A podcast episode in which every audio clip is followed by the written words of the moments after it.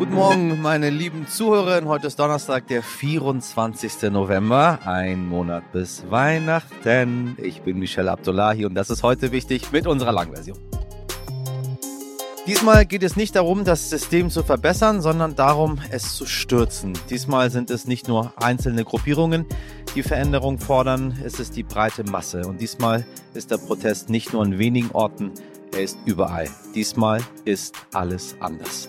Es geht heute in unserer Sendung um die Proteste im Iran. Wir sprechen wieder einmal über das, was viele schon eine Revolution nennen und was irgendwie in unserer Medienlandschaft immer noch verloren geht. Ich bin ein bisschen verwundert gewesen darüber, dass Menschen uns angeschrieben haben. Also vielen Dank, dass Sie uns geschrieben haben, aber meinten, ich glaube, das war letzte, vergangene Woche. Wir haben über Ihren Podcast erst über die Unruhen im Iran mitbekommen. Und das ersetzt mich ehrlich gesagt äh, immer noch in in unglaubliches Staunen. Kann das sein? Das sage ich Ihnen, weil nicht darüber genug berichtet wird. Wir machen das. So, denn die Menschen im Iran werden nicht müde, für ihre Freiheit zu kämpfen und deshalb wollen auch wir nicht müde werden, über dieses Thema zu berichten. Ich spreche heute mit jemandem, der sich hauptberuflich damit beschäftigt, für Menschenrechte einzustehen. Dieter Karg arbeitet für Amnesty International und er ist Experte für den Iran. Mit ihm schaue ich heute auf die Proteste im Iran, vor allem aber wie die Weltgemeinschaft und wie unsere Regierung darauf reagiert. Außerdem war gestern das erste Deutschlandspiel in Katar. Das war ein ziemliches Debakel, um ehrlich zu sein. Wir haben bei Sternreporter Christian Evers nachgefragt, der gerade vor Ort ist, wie die Stimmung bei den deutschen Fans war. Vor allem nach der Diskussion um die One Love Binde. Und wir hören, wie die katarischen Behörden mit einem Fan umgegangen sind, der es wagte, mit einer Regenbogenbinde ein Stadion zu betreten. Zuerst das Wichtigste in aller Kürze. Im Nordwesten der Türkei hat es ein Erdbeben der Stärke 5,9 gegeben. Dabei wurden mehr als 70 Menschen verletzt, wie Innenminister Süleyman Soylu mitteilte. Das Epizentrum des Bebens lag in der Schwarzmeerprovinz Düzce. Selbst in der etwa 200 Kilometer entfernten 16 Millionen Metropole Istanbul und der türkischen Hauptstadt Ankara waren die Erdstöße gegen 4 Uhr morgens zu spüren. Laut Katastrophenschutzbehörde AFAD gab es mehr als 100 Nachbeben. Menschen übernachteten in Decken gehüllt auf öffentlichen Plätzen, wie auf Fernsehbildern zu sehen war. Und dann noch eine Meldung aus der Türkei. Der Staat geht weiter hart gegen kurdische Stellungen in Syrien und im Irak vor. Am Sonntag hatte die Türkei eine Militäroffensive begonnen. Dabei wurden hunderte Ziele aus der Luft angegriffen. Bisher wurden 471 Ziele getroffen und 254 Terroristen neutralisiert, sagte Verteidigungsminister Hulusi Akar, laut staatlicher Nachrichtenagentur Anadolu. Die Luftangriffe richteten sich gegen Stützpunkte der verbotenen Arbeiterpartei PKK und der YPG, welche die Türkei als syrischen Ableger der PKK PKK ansieht. Die türkische Offensive in Syrien begann wenige Tage nach einem Anschlag in Istanbul mit sechs Toten, für den die Regierung in Ankara der PKK die Schuld gab. Die verbotene Arbeiterpartei und die syrischen Kurden weisen jegliche Verwicklung in den Anschlag zurück. Und dann noch etwas, das uns vielleicht doch ein bisschen positiv stimmt. Die letzten Corona-Wellen sind ziemlich schnell an uns vorbeigegangen, sagt der Virologe Christian Drosten. Ja, den gibt es immer noch. Und aufgrund dieser raschen Abfolge haben wir ihm zufolge große Chancen, dass die Corona-Pandemie endlich zu Ende geht. Hm komisch, dass die überall anders sonst schon zu Ende ist, außer hier bei uns. Ähm, Sie haben es mich schon oft sagen gehört, man hat oft sowieso den Eindruck, dass die Pandemie halt für viele vorbei ist. Andererseits wissen wir auch, dass Corona eben nicht einfach weg ist und viele sehr, sehr hart trifft. Dazu lege ich Ihnen nochmal unsere Long-Covid-Folge vom letzten Freitag ans Herz, die Nummer 407. Ob die Pandemie wirklich endet, hängt für Christian Drosten übrigens von der nächsten Variante ab. Aktuell nehmen zwei Omikron-Varianten Anlauf, sagt er, BF7 und BQ1 1. Letztere ist wieder eher eine Fluchtvariante, die dem Immunsystem von Geimpften und Genesenen besser entkommen kann. Die erste BF7 ist aber scheinbar der Omikron-Variante BA5 so ähnlich, dass der Großteil unserer Bevölkerung bereits immun dagegen ist. Und wenn sich die durchsetzt, liebe Leute, dann wird Corona vielleicht wirklich endemisch und die nächste Welle sanft. Oder wir sagen einfach, es ist vorbei. Und alle, die sich schützen müssen, schützen sich einfach. Punkt. Und der Rest macht, was er will. Aber naja, wir warten mal, was Herr Lauterbach dazu sagt. Das erste Spiel der deutschen Mannschaft gegen Japan lief ja gestern nicht ganz so berauschend. 1 zu 2 für Deutschland, falls Sie es verpasst haben. Aber generell spielt sich bei dieser WM sowieso mehr neben dem Spiel ab. So hat die DFB 11 doch noch ein Statement gesetzt. Oh, wow, was für ein Statement. Also ich hätte alle abreisen lassen und sich zu Hause in die Ecke setzen lassen, um sich zu schämen. Sie haben sich den Mund zugehalten. Wow, was für ein Zeichen. Wahnsinn. Also wirklich, ich bin sehr glücklich manchmal darüber, dass es das Internet gibt und dass die Menschen sich nicht nur so dermaßen über diesen Quatsch dieser völlig verwöhnten Burschis da aufregen, sondern auch so viele lustige Memes dazu machen, dass irgendeiner von denen das mit Sicherheit sehen wird und sich denkt, ja, während andere ihr Leben riskieren, halten wir uns den Mund zu, weil wir dürfen ja nichts mehr sagen. Einfach die Binde tragen und fertig. Wie es Nancy Faeser beispielsweise, unsere Bundesinnenministerin, auf der Ehrentribüne in Katar gemacht hat. Geht nämlich auch. Unser Sternreporter Christian Evers ist vor Ort. Christian, wie wertest du denn diesen Protest? Protest kann ich nicht mal sagen, sorry. Wie wertest du diesen Quatsch der deutschen Nationalmannschaft? Vor dem Spiel, als die Mannschaftsfotos gemacht wurden, haben sich die deutschen Spieler die Hand vor den Mund gehalten. Das war eine Reaktion auf das Verbot der FIFA, eine Binde zu tragen mit der Aufschrift One Love. Ähm, ich werte das als Zeichen dafür, dass die Mannschaft sehr wohl mitbekommen hat, welche Diskussionen in Deutschland laufen, dass auch sie in die Kritik geraten ist, dadurch, dass sie ähm, den Verzicht erklärt haben. Mutlosigkeit wurde ihr vorgeworfen, ein Einknicken vor der FIFA.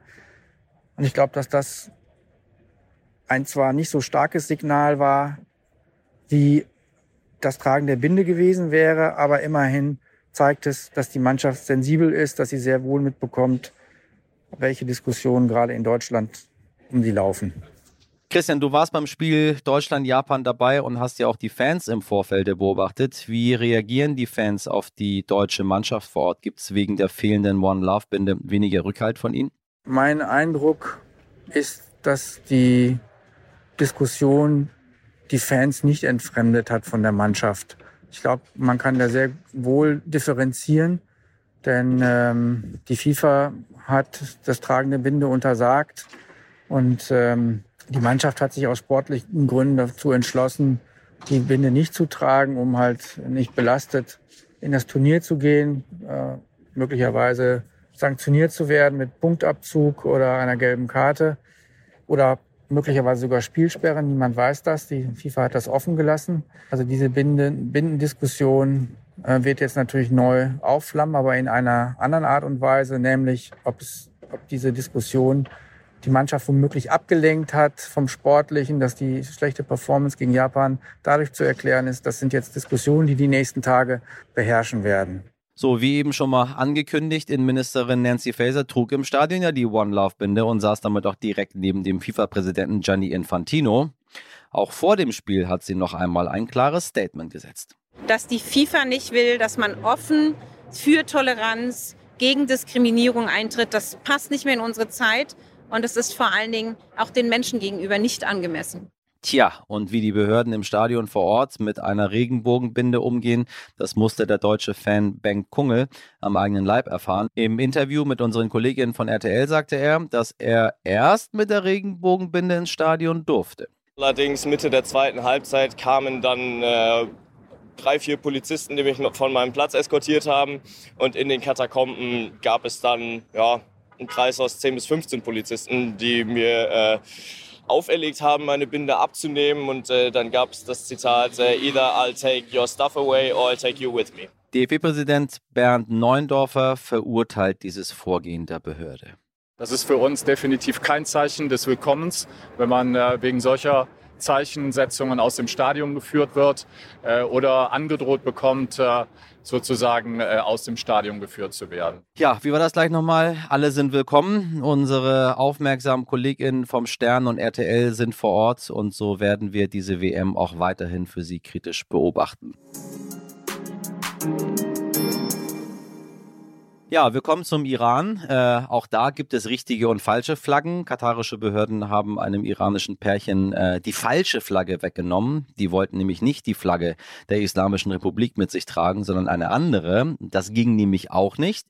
Ja, worum geht's also am Ende des Tages? Der Arm von Teheran ist auch im Ausland lang. Es geht letztendlich nicht um eine Verbesserung des Systems, möchte ich damit sagen. Es geht gegen das System. Das sagt auch der Iran-Experte Dieter Karg von Amnesty International über die Proteste im Iran, die jeden Tag weiter andauern. Unermüdlich. Menschen im Iran werden in den Straßen gejagt, niedergeprügelt, verhaftet, hingerichtet. Und mit Menschen meine ich Kinder, Frauen und Männer. Ja, auch Achtjährige werden auf offener Straße im Iran erschossen. Und sie gehen trotzdem mit großer Entschlossenheit weiter gegen das islamische Regime vor. Heute widmet der UN-Menschenrechtsrat dem Iran zum ersten Mal in der Geschichte des Rates eine Sondersitzung. Zeit auch für uns zu hinterfragen, ob die Weltgemeinschaft, ob unsere Regierung genug tut, um den Menschen im Iran zur Seite zu stehen. Von Dieter Karg will ich heute wissen, was diesen Protest so anders macht als die Proteste, die wir im Iran in den vergangenen Jahren erlebt haben. Bundeskanzler Olaf Scholz hat sich übrigens, ich glaube gestern, äh, vielleicht war es auch vorgestern, man weiß nicht so genau bei diesen Twitter-Bildern, wann das Ganze passiert ist, aber er hat sich auf jeden Fall gerade sehr, sehr kürzlich mit unter anderem Düsen Tekal getroffen, die wir hier schon bei uns im Podcast hatten. Und Düsen schrieb, der Bundeskanzler sieht das, was im Iran passiert. Hoffen wir, dass im Hintergrund mehr passiert als das, was nach außen sichtbar ist gerade. Äh, ich möchte dem Bundeskanzler keine Tipps geben, aber es wäre in diesem Sinne wirklich besser für alle, wenn es nicht nur hinter verschlossenen Türen passieren würde, sondern öffentlich, weil die Öffentlichkeit ist es, was die iranische Bevölkerung in ihrer Revolution am Leben hält. Und nun zu einem wirklich aufschlussreichen Gespräch mit Dieter Kack. Herr Kack, ich grüße Sie ganz herzlich. Ich grüße Sie auch. Seit September dauern die Proteste nun im Iran schon an. Viele sprechen bereits von einer Revolution. Wie ist Ihre Einschätzung als Mitarbeiter von Amnesty International und als Iran-Kenner? Ist das eine Revolution? Wird der Widerstand anhalten? Es kommt in die Nähe einer Revolution, würde ich sagen, weil die Proteste diesmal viel, viel stärker sind als jemals zuvor. Es gab ja schon eine Unmenge von Protesten über die letzten Jahre hinweg, äh, zum Beispiel gegen wirtschaftliche Misere, gegen die Wasserknappheit, gegen die Erhöhung der Benzinpreise, gegen die Korruption. Aber diesmal äh, ist es eine größere Bewegung, die größte seit 2009. Ähm, da gab es die Proteste gegen, den, gegen die mutmaßlich gefälschte Wahl von Präsident Ahmadinejad. Und die dauerte ungefähr ein halbes Jahr. Allerdings ähm, waren da nicht äh, eine derartige Menge von Menschen auf der Straße, beziehungsweise es war nicht an so vielen Orten. Ähm, diesmal geht es wirklich ähm, in allen Gebieten äh, los und es äh, ist auch eine breitere Basis. Das heißt, die Menschen protestieren, aber äh, protestieren in allen möglichen Städten und äh, auch kleineren Orten. Und ähm, es geht auch grundsätzlicher gegen das ganze System der Islamischen Republik, äh, speziell eben den Bereich Moralvorschriften. Gegen die geht es jetzt. Und es geht also nicht nur um Verbesserungen des politischen Systems, sondern gegen äh, das System, also für seine Abschaffung.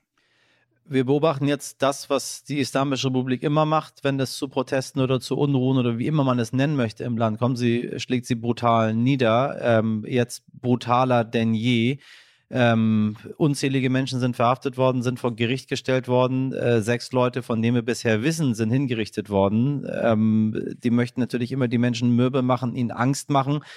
Ich habe ein bisschen den Eindruck, dass das nicht mehr gelingt. Es ist den Menschen egal. Wie ist Ihre Meinung dazu? Wie realistisch ist es, dass der Protest äh, dem standhalten wird? Es ist sehr schwer zu sagen, weil die Repressionen noch massiv sind. Also man sieht ja, dass Leute da auf, auf durch die Straßen gejagt werden, äh, niedergeprügelt äh werden, getreten werden, wenn sie auf dem Boden liegen oder sogar erschossen werden und oft sogar mit scharfer Munition oder Schrotkugeln, ähm, die nun weit gefächerte Verletzungen verursachen und auch mehrere Menschen gleichzeitig treffen können. Ähm, es ist äh, schwer zu sagen, ob die Bevölkerung dem standhalten wird.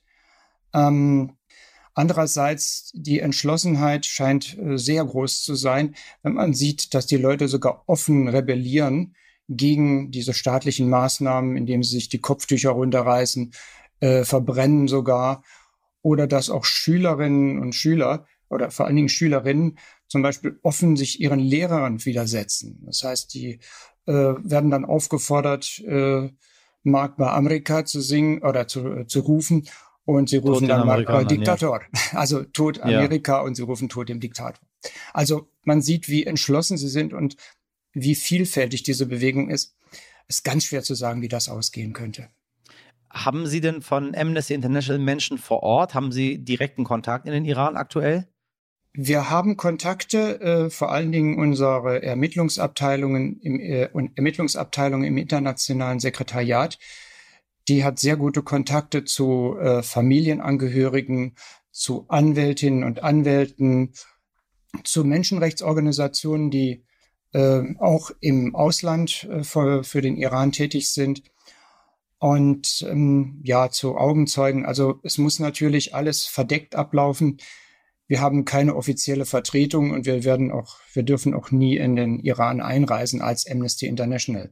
Also es muss alles im Geheimen ablaufen und wir müssen öfters äh, sagen, äh, dass wir die Identität der Informantinnen und Informanten nicht enthüllen dürfen. Wie schaut es denn mit den NGO-MitarbeiterInnen vor Ort aus? In welcher Lage befinden die sich? Was, was nehmen die denn aus dem Land wahr? Ich meine, wir haben die Internetsperre, mit der die Islamische Republik äh, immer wieder, seit es das Internet gibt, ähm, gegen die Menschen vorgeht, indem sie ihnen einfach das abschneidet, was sie haben, Kontakt nach außen, um ihnen dann ihre eigene Propaganda zu verkaufen, was äh, eigentlich nie gefruchtet hat, aber jetzt äh, weniger fruchtet denn je, weil die Menschen darauf keine Lust mehr haben. Insbesondere die neue junge Generation Z, die das einfach nicht mehr mittragen möchte. Ganz im Gegensatz zu meiner Generation, die das äh, einfach hingenommen hat, was die damals von sich gegeben haben. Äh, wie nehmen Sie das jetzt wahr aktuell? Also im Iran sind NGOs ja kaum aktiv und können es gar nicht sein. Äh, es gab so einen Fall zum Beispiel jetzt von UNICEF, die äh, ja keinen Fall von Iran jetzt veröffentlichten, ähm, weil sie eben nicht gefährden wollten, äh, dass jetzt ihre ganze Arbeit unmöglich gemacht wird. Äh, zum Beispiel auch für ähm, afghanische Flüchtlinge oder Flüchtlingskinder. Äh, das heißt, man kann eigentlich nur vom Ausland aus tätig werden. Und ähm, das ähm, Dort sind allerdings ganz viele Verbindungen eben in den Iran, sodass ein, eine Beobachtung der Lage durchaus möglich ist. Wie nehmen Sie denn die Proteste hier bei uns wahr? Wir haben ja internationale Proteste von der iranischen Diaspora in den Vereinigten Staaten, in Kanada sowieso. Ähm, hier bei uns mittlerweile auch. Auch Sie haben zu Protesten von Amnesty-Seite aufgerufen. Wir haben immer wieder Demonstrationen von ähm, verschiedenen Seiten, auch auf den Straßen Deutschlands, in Berlin, in Hamburg, in anderen Großstädten. Ähm, wie ist Ihr Eindruck davon? Es ist äh, auf jeden Fall eine größere Bewegung, obwohl sie in den meisten Fällen doch sehr auf die islamische, äh, Quatsch, iranische Community beschränkt ist. Das schränkt natürlich so ein bisschen die Wirkung ein, die sie haben könnte, auch äh, auf die Regierung im Iran. Hm, also es beeindruckt wahrscheinlich mehr, wenn nicht nur die Iraner und Iranerinnen protestieren, sondern auch andere Menschen. Also es äh, ist eine größere Bewegung als früher, aber äh, es könnte durchaus noch mehr sein. Naja, was wir immer haben, äh, sowieso bei sämtlichen Protesten, äh, ist die Terrororganisation der Volksmujahedin, die äh, immer ganz vorne mit dabei ist und sich jetzt schon als rechtmäßige Nachfolger äh, äh, der, der Mullahs im Iran sieht. Äh, die, die können wir mal abtun, ähm, diese Menschen. Die anderen sind auch da, insbesondere Menschen, die einfach Freiheit für den, für den Iran haben möchten. Es wird viel Druck auch auf die Bundesregierung ausgeübt, auf die Bundesaußenministerin, auf den Bundeskanzler, insbesondere weil einfach die Iraner in diesem Land so gut vernetzt sind äh, und auch in, in hohen Regierungspositionen und Parteifunktionen drin sitzen, wenn wir an Bijan ähm, äh, Bisaidi denken von der FDP als Generalsekretär oder ähm, Nomid, ähm, äh, Omid Nuripur bei den Grünen. Was muss überhaupt passieren, damit hierzulande mehr reagiert wird? Oder generell weltweit mehr reagiert wird? Reicht das nicht, was dort passiert, dass die Islamische Republik äh, Kinder hinrichtet? Reicht das den Menschen nicht, um zu reagieren? Ja, es ist halt sehr schwer, weil eben ja, es wirtschaftliche Beziehungen gibt. Also Deutschland ist immer noch einer der wichtigsten Handelspartner, obwohl diese wirtschaftlichen Beziehungen so weit zurückgefahren wurden. Und die Befürchtung ist natürlich auch, und das weiß die Islamische Republik oder die Führung, dass wir verwundbar sind, ähm, indem dann zum Beispiel einfach Menschen als Geiseln genommen werden. Äh, zum Beispiel die Deutsch-Iranerin Nahid Tarawi, die ist immer problemlos in Iran gereist und dann wurde sie äh, auf einmal festgenommen und wegen irgendwelcher ganz äh, weit zurückliegender politischer Aktivitäten angeklagt und sitzt jetzt im Gefängnis. Das heißt, das wird immer als Druckmittel eingesetzt und das erschwert natürlich so eine ganz kraftvolle Reaktion, weil man dann äh, ja vor dem Dilemma steht, dass man möglicherweise das Leben oder äh, von einer solchen von einem solchen Menschen riskiert oder eben andere Repressalien gegen äh, ja Familienangehörige äh, von im Ausland lebenden Iranerinnen und Iraner, die im, noch im Iran, also deren Angehörige noch im Iran leben. Das, denke ich, ist ein Grund dafür, warum das äh, so schwierig ist, da ganz entschieden aufzutreten. Aber wir finden es schon beachtlich, dass jetzt ähm, diese Forderung nach einer Untersuchungskommission der UN äh, jetzt schon mal äh, in die Wege geleitet wird. Am 24. November der UN-Menschenrechtsrat widmet dem Iran zum ersten Mal in der Geschichte des Rates eine Sondersitzung. Was kann man davon erwarten? Was kann man von so einer Sitzung erwarten? Ja, wir hoffen, dass es äh, dann wirklich zu dieser Einsetzung einer unter internationalen Untersuchungskommission kommt. Äh, ich denke, das wird kommen, weil äh, nach den jetzigen Mitteilungen 40 äh, der 47 Mitglieder des äh, UN-Menschenrechtsrats äh, diese, diesen Antrag unterstützen wollen, äh, dann könnte äh, wirklich so eine Untersuchungskommission diese ganzen Menschenrechtsverletzungen untersuchen und auch daraus Forderungen ableiten. Ob das dann die iranische Regierung beeindruckt, ist natürlich wieder die andere Frage. So bis jetzt ließ es sich durch Sanktionen oder andere Drohungen vom Ausland auch nie beeindrucken. Und man hat lieber das eigene Volk geopfert, als dass man irgendwie auf die Macht verzichten wollte. Und es zeichnet sich ja auch jetzt noch nicht ab, dass sich da großartig was dran ändert. Aber was anderes bleibt ja kaum übrig. Ich meine, das ist schade und das ist traurig zugleich, wenn wir von außen uns angucken, was im Iran gerade passiert, wenn ich auch beobachte, wie viele Iranerinnen und Iraner sich im Laufe der letzten Wochen zu Wort gemeldet haben, Menschen, von denen man überhaupt gar nichts zu dieser Thematik bisher gehört hat. Es ist schon so, dass ich spüre, dass die iranische Diaspora ziemlich geschlossen das erste Mal, seit ich mich erinnern kann, deutlich sagt, wir möchten die Islamische Republik nicht haben. Wir möchten dieses System nicht haben. Wir möchten ein freies Iran. Jetzt sehen wir nicht so viel auf internationaler Ebene passieren, außer so ein paar Lippenbekenntnissen. Äh, von Herrn Scholz haben wir zwei Tweets gehabt, von Frau Baerbock auch so zwei, drei Reaktionen mal am Rande. Justin Trudeau war mal auf einer Demonstration dabei. Äh, und Biden schickt seinen Außenamtssprecher raus, der sich hier und da mal ein wenig äußert. Aber wie Sie schon sagen, es bleibt ein Protest der Iranerinnen und Iraner gegen die Islamische Republik. Wie ist Ihre Einschätzung als Mitarbeiter der Menschenrechtsorganisation? Tun wir genug? Wird etwas passieren? Oder werden wir uns in äh, zehn Jahren wieder darüber unterhalten, wenn es zu dem nächsten Protest kommt? Dass es mal diese Proteste gab, die auch wieder sechs Monate angehalten haben und am Ende ist nichts passiert, außer sehr, sehr vielen Menschen, die die Islamische Republik gnadenlos hingerichtet hat. Prognosen sind immer schwierig, äh, vor allen Dingen, wenn das von beiden Seiten so eine große Entschlossenheit besteht, Demonstrierende und Regierung.